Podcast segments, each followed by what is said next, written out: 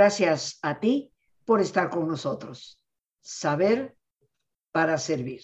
Y continuamos con nuestro tema sobre las metas. Comentábamos que para elegir nuestras metas hemos de considerar que hay ciertas calidades importantes que nuestras metas deben de tener. La primera de ellas, la desmenuzamos, debe de escribirse, debe de ser escrita, nos debemos comprometer con ella y debe ser compartida. Y nada más quiero reiterar, compartida obviamente con esas personas especiales que nos comprenden y que ciertamente creen que nosotros podemos alcanzarlas y no con los ponchaglobos que se van a dedicar simplemente a criticar y a desanimarnos. Esta es la primera condición. Que esté por escrito, que nos comprometamos con ella y que sea compartida. Vamos ahora a la segunda condición o calidad, cualidad que deben de tener nuestras metas. Número dos, tiene que ser realista y alcanzable. Fíjate bien, ¿eh? Porque poníamos un ejemplo sobre el que desea llegar a ser presidente de la República y tan solo tiene 17 años de edad. Alguien dirá, bueno, Rosita, es que esa no es una meta realista. Por supuesto que lo es. Si es una visión y conforma una meta a largo plazo. Recordemos también que hemos hablado de que para alcanzar esas metas a largo plazo hay que cumplir con las de mediano y corto plazo, o sea, las inmediatas y las intermedias. Hay gente que puede pensar que una visión o misión tuya es muy idealista. Bueno, se requiere también que lo sea.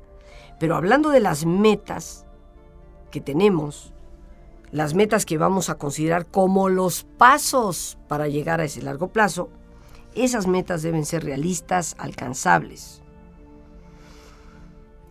Todos, todos los escritores sobre el tema están de acuerdo en decirnos que una de las formas más fáciles de ponerte trampas a ti mismo es haber seleccionado metas que no son las adecuadas. Recuerda, ninguna meta es imposible, pero puede ser un poco no realista en alguna fase de, tu desarrollo personal. Si esa jovencita o jovencito que a los 17, 18 años terminando la prepa eh, tiene como visión llegar a ser presidente de la República y al estar estudiando ya leyes en la universidad ya quiere que le, que le den un puesto, quién sabe a dónde, pues obviamente esa es una meta que no es realista, lo cual no significa que no pueda llegar a alcanzarla en otro estadio de su desarrollo. Por eso te tienes que asegurar de que tus metas sean realistas, alcanzables para ti, basadas en donde tú te encuentras ahora. Habrá metas que hoy, como inmediatas o intermedias, no son realistas, pero que a largo plazo sí lo pueden ser, sin lugar a dudas. Entonces tal vez hoy, como estudiante de primer año de carrera en leyes, pues no es muy realista que ya te asignen un puesto de gran responsabilidad en el partido en el que te encuentras afiliado o en el que te vas a afiliar. Pero sí es una meta que puede ser muy realista dentro de 3, 4 o 5 años. Entonces la segunda calidad o cualidad de tus metas debe ser que sea realista y alcanzable. La tercera condición o calidad es que debe ser flexible y debe reflejar siempre cambio. Toda meta nos debe de llevar a ser mejores, queridos amigos. Y por lo tanto habrá cambio. Toda meta debe ser flexible, porque si nos hacemos rígidos vamos directo a estrellarnos contra la pared. Te quiero recordar, y perdona que sea un poco insistente en ello, que tus metas son simplemente una forma de llegar a declarar cuál es tu visión de vida. Cada una de las metas no es la visión en sí misma, cada una de ellas te está llevando a lograr la visión. Sin embargo, conforme tú empiezas a tratar de luchar por alcanzar esa meta, las condiciones exteriores, las circunstancias que están más allá de tu control pueden aparecer. Potencialmente, todas estas cosas pueden impedir que tú alcances tu meta. Y cuando te das cuenta que existe este tipo de interferencia, no te me desanimes. No abandones tu meta. Lo que debes hacer es precisamente realizar los cambios necesarios, las modificaciones a esa meta o a la manera en que la estás tratando de alcanzar. Y eso es lo que va a permitirte como neutralizar esa condición o circunstancia que se está presentando como obstáculo.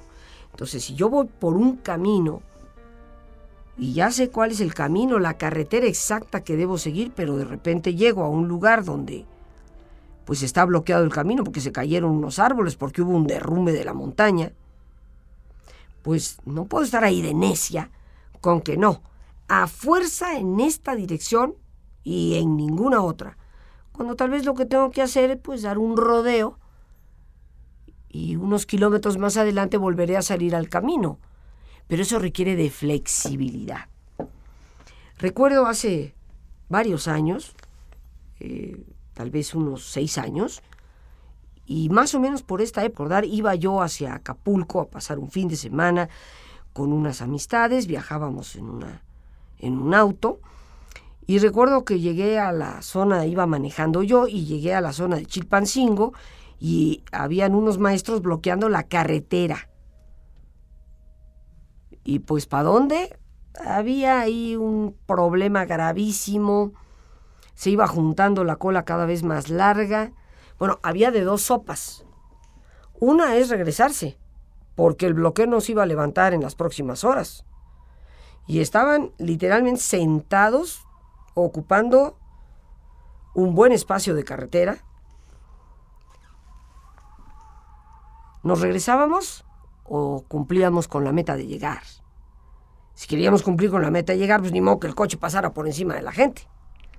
Así que pues yo y un amigo nos bajamos del auto y empezamos a preguntar, oye, ¿hay alguna alternativa? La respuesta que recibimos en varias ocasiones de varias personas que por supuesto ya estaban vendiendo refrescos, chicles, muegan, chocolates, todo. No, no hay, no hay, no hay, no hay. Hasta que yo pues me salí de, estar simplemente caminando en las proximidades inmediatas a la cartera, avancé unos cuantos pasos, me metí ahí en una casita, en un puestecito, y pregunté y alguien me dijo, pues sí, si se quiere meter tras el cerro, pues nada más que no está pavimentado. Así que me regresé a la camioneta y dije, miren, hay una manera de hacerlo y hay alguien que inclusive se presta para guiarnos. Alguien dirá, oye, pero qué atrevidas, ¿no? Es una persona que ni conoce y luego dicen que en Guerrero son remacheteros. Pero los riesgos hay que tomarlos, amigos. Tampoco eran las 12 de la noche. Eran escasamente, creo que las 3 de la tarde. Así que yo acepté el trato. Este señor se iba a subir al auto con nosotros, nos iba a guiar. Ahora sí que tras el cerrito, por una serie como de barranquitas, llevábamos una, pequeña camioneta, eh, pequeña, era una Blazer, quiero recordar, con, con llantas altas, que nos permitía hacer ese tipo de situaciones, corrernos ese tipo de riesgos. Y por supuesto, le dije a los coches que estaban atrás, oigan, yo aquí ya nos conseguimos a alguien que nos guíe, ¿quieren seguirnos? Y vamos como tres, cuatro coches en caravana. Dijeron que sí. Y ahí íbamos nosotros de coche guía. Eh, el camino no estaba tan cruento. Sí, tenía sus piedrecitas y sus baches, todo sin pavimentar. Rodeamos el cerro, nos tardamos como 40 minutos y cuando nos dimos cuenta estábamos entroncando con la carretera de nuevo del otro lado de Chilpancingo. Por supuesto, le di una propina al señor, yo me bajé, detuve al resto de los coches que ya venían tras nosotros, le dije, oigan, el señor se merece pues, que le echemos una mano, ¿no? Y afortunadamente la mayoría lo hizo. Y bueno, en vez de haber llegado a Acapulco, ¿qué te puedo decir? A la hora planeada, a las tres y media de la tarde o cuatro, pues venimos llegando cinco y media, seis, pero llegamos. Quiero decirte que por la noche al ver las noticias en el hotel, nos enteramos que el plantón continuaba y que la gente seguía pegada en Chilpancingo. Algunos, por supuesto, ya se habían regresado a México, pero fue hasta la una de la mañana que se levantó ese bloqueo y los que aguantaron ahí más de 12 horas bloqueados llegaron hasta el día siguiente. Persistentes fueron. ¿Cuántas veces en la vida esto que te cuento nos pasa de diferentes maneras? Y hay que darle un rodeo al cerrito. Si nos ponemos con, ah, no, yo aquí y a fuerza aquí, pues obviamente esa rigidez nos va a llevar a problemas. Por eso, una calidad importante de nuestras metas es flexibilidad y el reflejo de un cambio. Que estemos dispuestos a cambiar cuando las circunstancias nos estén indicando que pues hay otra ruta que se debe de tomar. Lo cual no significa que necesariamente no vamos a llegar al propósito que tenemos. Pero si no hay esa flexibilidad, si nuestras metas no tienen esa flexibilidad, ciertamente que no lograremos mayor cosa en la vida. Y tal vez esa meta que tengo de obtener ese puesto de trabajo para de ahí posteriormente llegar a otro y a otro, tal vez en un momento determinado se me esté ofreciendo algo que sin ser idéntico es también un paso en esa dirección. Tengo que tener la flexibilidad para poder cambiar y decir, bueno, eh, yo quería naranja en dos grados, me están ofreciendo eh, naranja en medio grado, pero voy a tener la flexibilidad porque ya va en camino de, aunque no es propiamente la meta total que yo tenía en este instante, pero ya me va llevando hacia allá. Como el llegar a Acapulco, pues obviamente lo mejor es pasar por la carretera que está justo en Chilpancingo y no tener que estar rodeando cerritos, que no están ni pavimentados con sus vados, baches y todo lo demás. Pero la flexibilidad es la que eventualmente te puede salvar de esas circunstancias y condiciones que están más allá de nuestro control. La cuarta cualidad o condición que deben de tener nuestras metas, nuestros objetivos, es que deben ser concretos y mensurables, o sea que podemos medir cómo vamos avanzando en ellos. Pero de esta cuarta condición tan importante, de lo concreto, para no estar flotando en la nube rosa, recordemos también que esto tiene que ver con lo que ya hemos hablado de especificidad. Las metas deben de ser definidas, específicas. Las tenemos que tener claras en términos de nuestros sentidos. Para que sean verdaderamente concretas, tenemos que haber creado ya en nuestra mente cómo es que se ve esa meta, el logro de esa meta, el haberla alcanzado, cómo se siente, qué aroma tiene, a qué huele, cómo sabe, a qué suena. Si nosotros logramos crear en nuestra mente nuestra meta en términos de su tamaño, de su color, de cómo está ubicada, del movimiento que tiene y de cualquier otra característica que puede ser percibida por los sentidos, eso le dará una realidad mucho más grande, mucho más concreta. Cuando lo que nosotros deseamos que se llegue a realizar, nuestro objetivo, nuestra meta, no está tan clara, entonces la energía y las actividades necesarias para llegar a producir ese resultado no pueden enfocarse de manera directa.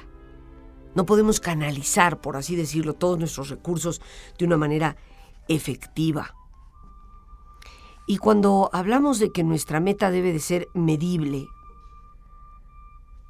eso significa que podemos reconocerla, analizarla e ir estimando conforme avanza el tiempo cómo nos vamos acercando a ella si la meta no es medible, quiere decir que es bastante eh, etérea, que no tengo manera de saber si realmente ya me estoy acercando, si esos peldaños necesarios ya se han ido construyendo o no. Esta es pues la cuarta condición o calidad, cualidad que una meta debe de tener, que sea concreta y medible. La manera en que hacemos nuestras metas concretas es, como ya hemos dicho, a través de crear imágenes muy claras en donde estamos involucrando todos nuestros sentidos. La quinta condición o calidad que se requiere para que las metas sean realmente adecuadas es que debe de extenderse a cubrir ciertos periodos de tiempo. No podemos programar en nuestra mente, desear desde nuestro corazón una meta a la cual no le ponemos fecha. O sea que ahí está y quién sabe si será en esta vida o en la otra.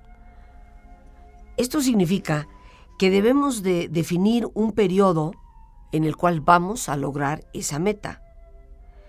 El tener un periodo de tiempo muy definido nos ayuda a ir regulando, a ir midiendo cómo vamos en todo aquello que se requiere hacer para alcanzar esa meta. Hay personas que dicen, no, yo he tenido sueños en la vida, he soñado, pero, pero nunca se ha cristalizado nada. Y eso tal vez se debe a que soñamos, pero soñamos con el sentimiento de estar simplemente soñando, no ese soñar con el sentimiento de esto es lo que deseo, hasta aquí quiero llegar, esto es lo que anhelo alcanzar, y por ello, por lo tanto, considero que es importante para mí el empezar a hacer cosas y definir para cuándo quiero llegar hasta esa meta. Yo te quiero recordar que ya hemos hablado en programas anteriores dentro de esta misma serie de que las metas hay inmediatas, intermedias y de largo plazo. Debemos de tener especial cuidado en establecer un tiempo adecuado para llegar a alcanzar esa meta que nos proponemos. Y por supuesto, que ese periodo de tiempo debe de ser realista. ¿Realista en cuanto a qué? Realista en cuanto a nuestro nivel de aptitudes, no solo actitudes. Y yo sé que la P sonó por ahí muy fuerte, pero quiero distinguir entre ac con C y ap con P.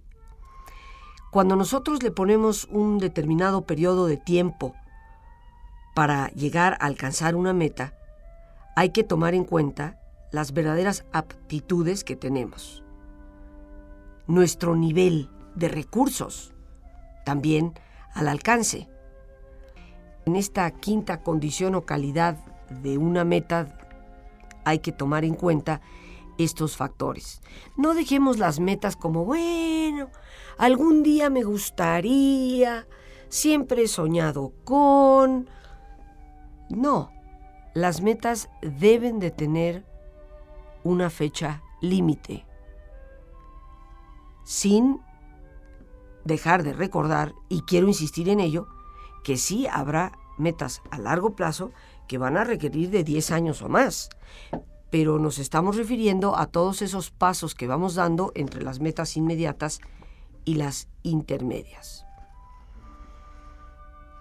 Y por último, la sexta condición o calidad que debe de tener una meta es que debe de plantearse con antelación. ¿Qué significa esto, mis queridos amigos? Tu meta, por así decirlo, es un destino. Es el resultado que deseas de todos tus esfuerzos.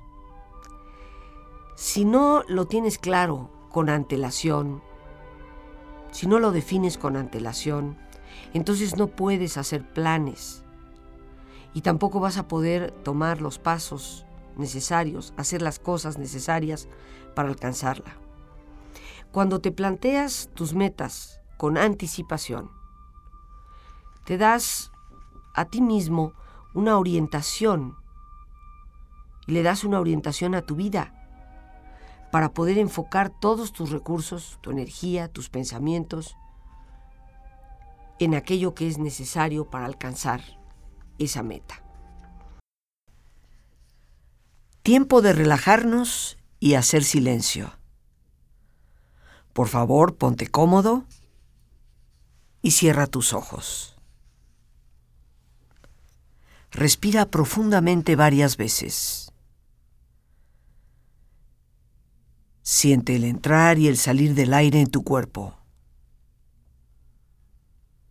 Imagina cómo al inhalar te llenas de energía que revitaliza y reconstruye. E imagina cómo al exhalar te vas liberando de todas las presiones y tensiones. dejando atrás todas las preocupaciones del día y entrando en un nivel de reposo y tranquilidad.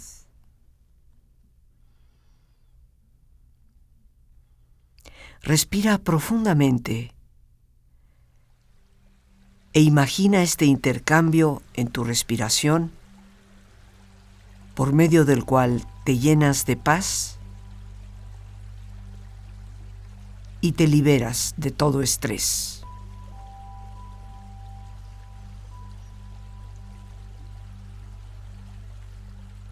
Y relaja tu cuero cabelludo. Todos los músculos, ligamentos que cubren tu cabeza.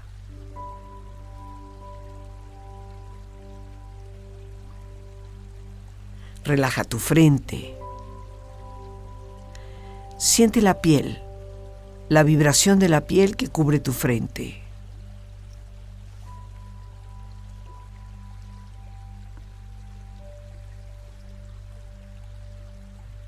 Relaja tus párpados y los tejidos que rodean tus ojos.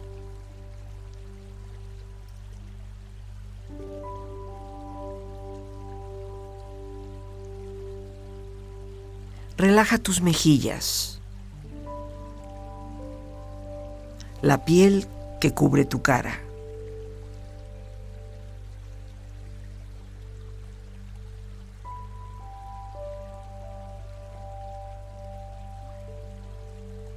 Relaja tu cuello y tu garganta. Siente su flexibilidad, equilibrio, balance.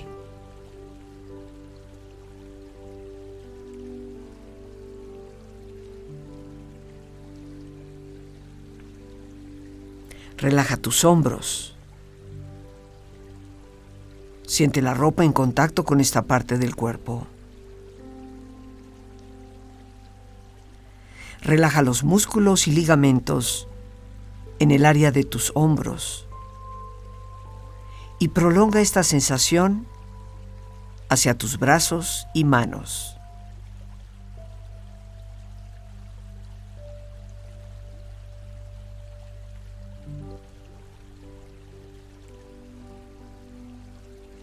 Relaja tu espalda. Todos los músculos, ligamentos que cubren esta parte de tu cuerpo.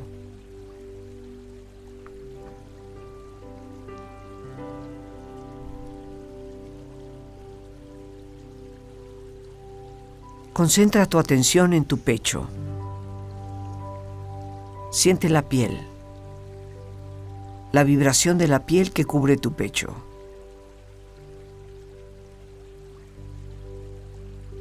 Relaja las tensiones y pon a esta parte de tu cuerpo en un estado de relajación profunda.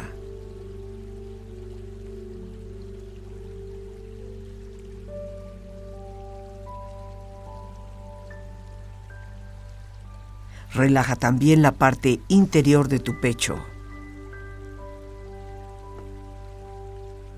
e imagina todos tus órganos, glándulas, tejidos y células funcionando rítmica y saludablemente.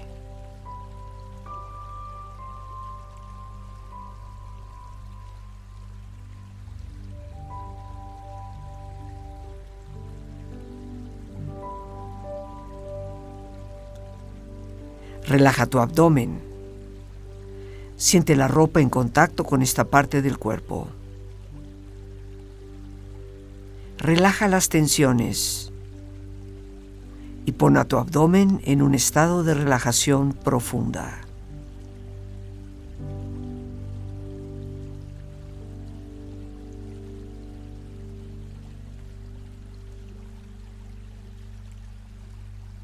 Relaja también la parte interior de tu abdomen e imagina todos tus órganos, glándulas, tejidos y células funcionando rítmica y saludablemente.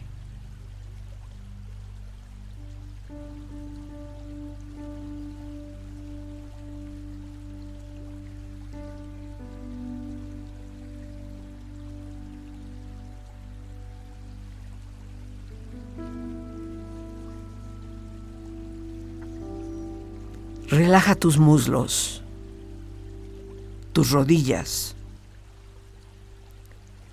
Siente la piel y la vibración de la piel que cubre estas partes de tu cuerpo.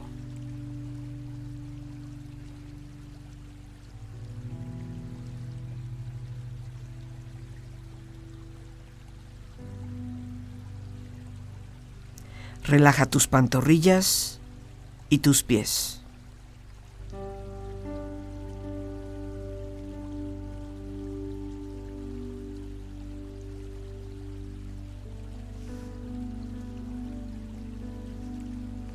Con esta agradable sensación de relajamiento en tu cuerpo, proyecta en tu mente la imagen de un lugar ideal para el descanso. Imagina los colores, los sonidos, los aromas. Es una escena que para ti representa paz y belleza. Siente estar ahí y disfrútalo.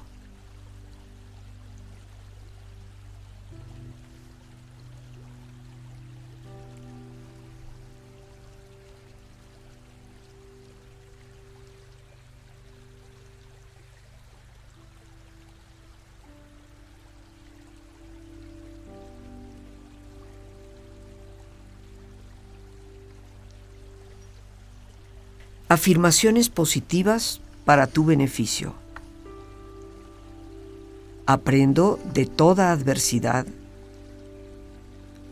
y obtengo el mejor provecho de este día.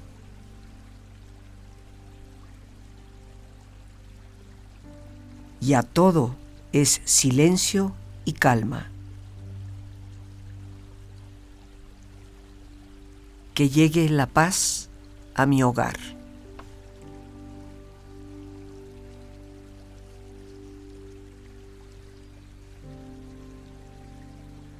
Con mi cuerpo relajado, mi mente tranquila,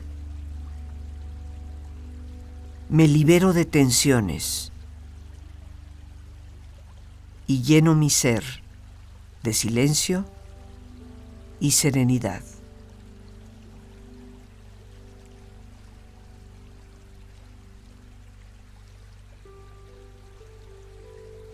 Vamos ahora a darnos ese espacio personal que podemos utilizar para retomar desde este día y de lo que en este día hemos vivido, la experiencia, el aprendizaje, la oportunidad.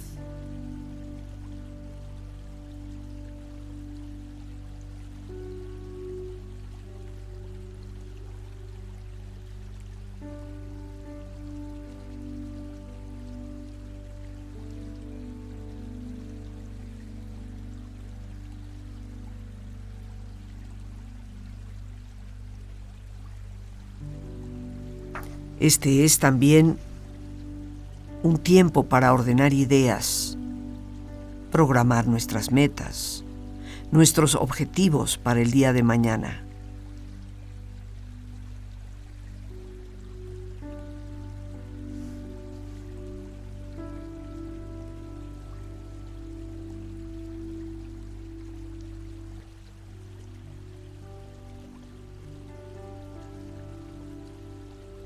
Tiempo para también dirigir desde el corazón palabras de agradecimiento por el día de hoy.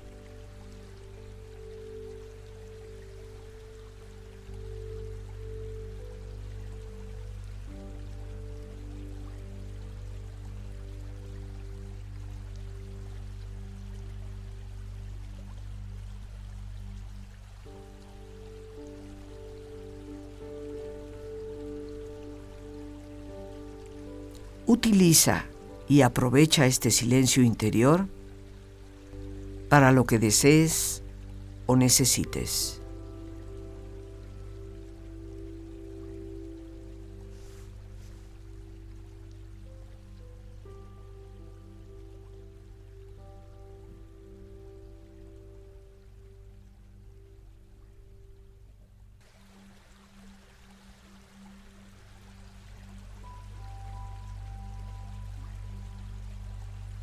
Respira profundamente. Relájate.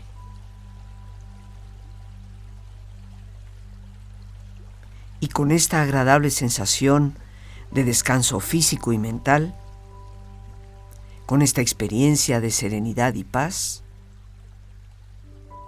empieza lentamente a estirarte. Brazos, manos, piernas y pies bostezando y moviendo tu cuello si lo deseas, hasta muy lentamente abrir tus ojos. Ojos abiertos, bien descansado y en perfecto estado de salud.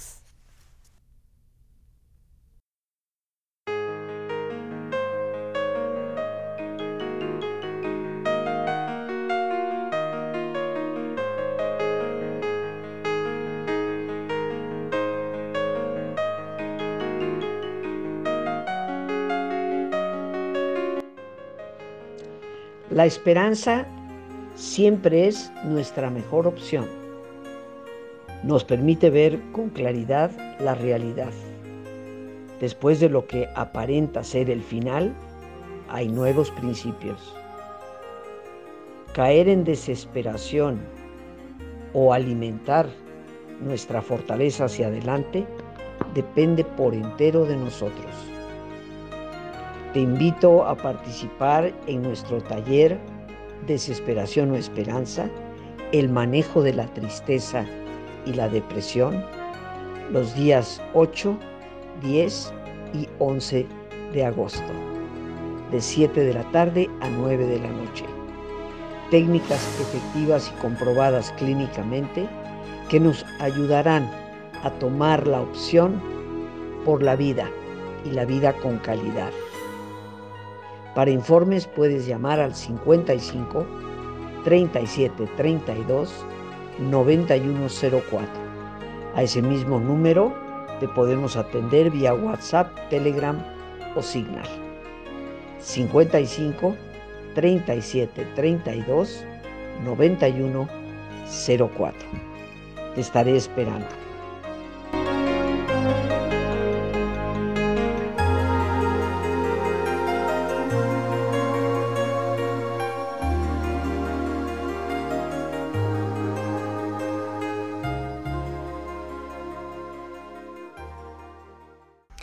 Eso, y me permito simplemente hacer por el momento una síntesis de estas seis condiciones, cualidades o calidades que toda meta debe. La primera debe de plantearse por escrito, nos debemos comprometer con ella y la debemos compartir. Esta fue la primera condición, por escrito, con compromiso y con la capacidad de compartirse. Hemos desmenuzado lo que esto significa desde hace un par de días. La segunda condición o calidad es que debe de ser realista y alcanzable. También aquí hago ese paréntesis recordando que para muchos lo que hoy no es realista alcanzar en 15 días o 3 semanas, puede ser muy realista el poderlo alcanzar en un par de décadas. Se convertiría, por lo tanto, en una visión hacia largo plazo, pero esta segunda condición es importante, que sea realista y alcanzable. La tercera condición es que debe ser flexible y reflejar la capacidad de cambio que todos los seres humanos debemos tener. Y ahí recordemos lo que mencionábamos, pues a veces rodear el camino cuando se nos presenta un obstáculo y no quedarnos rígidos a que, ah, no, si no paso por aquí no paso. Hay ocasiones en que hay otras maneras de pasar. La cuarta, que es la que ya hemos comentado el día de hoy, debe de ser concreta y medible. Esa es la cuarta condición de una meta. La quinta debe de extenderse para cubrir ciertos periodos de tiempo y no debe de estar como ilimitada. A ver cuándo. No, hay que establecerle un tiempo. Y la sexta condición debe de plantearse con antelación. La meta debe de estar planteada antes de que realmente empecemos cualquier tipo de trabajo. Hemos hablado de los tipos de metas que hay, inmediatas, intermedias, de largo plazo. También hemos hablado de estas seis condiciones o calidades que cada meta debe de tener. Hablemos ahora de categorías de metas, porque sobra decir que hay de categorías a categorías. Pero aquí vamos a hablar básicamente de dos categorías de metas. Las metas en continuidad y las metas en oposición. Nos estaremos preguntando eso, eso qué significa. Pues bien, queridos amigos, las metas en continuidad son metas que, por, por así llamarlo, son como extensiones lógicas de nuestra condición presente, de la situación en que actualmente nos encontramos, y que simplemente se van a lograr en la medida en que vayamos mejorando, pero dentro del mismo camino de lo que estamos realizando. Y ejemplos respecto a lo que podríamos llamar metas en continuidad, pues hay muchos, y está el del joven estudiante que, vamos a decir, decide convertirse en un importante neurocirujano. Eso es lo que le llama la atención, eso es lo que quiere estudiar. En realidad ya está terminando la preparatoria y eligió el área de ciencias. Dentro del área de ciencias, pues eh, estará algo en continuidad elegir una facultad de medicina, en continuidad vendrá a hacer un servicio social, en continuidad va a venir a hacer una residencia para lograr una especialización en el área de neurología o de neurocirugía, y conforme vaya terminando esa residencia, pues logrará eventualmente ocupar una posición en algún hospital. Por eso podemos decir que cada una de estas metas es una extensión lógica y razonable de las metas anteriores. Van en continuidad. Se va llevando una a la otra a cabo. Y bueno, amigos, pues las gracias a Dios por este espacio que nos permite compartir. Gracias a nuestra productora Lorena Sánchez y a ti, el más importante de todos, una vez más, gracias. Muchísimas gracias por tu paciencia al escucharme y por ayudarme siempre a crecer contigo. Que Dios te bendiga.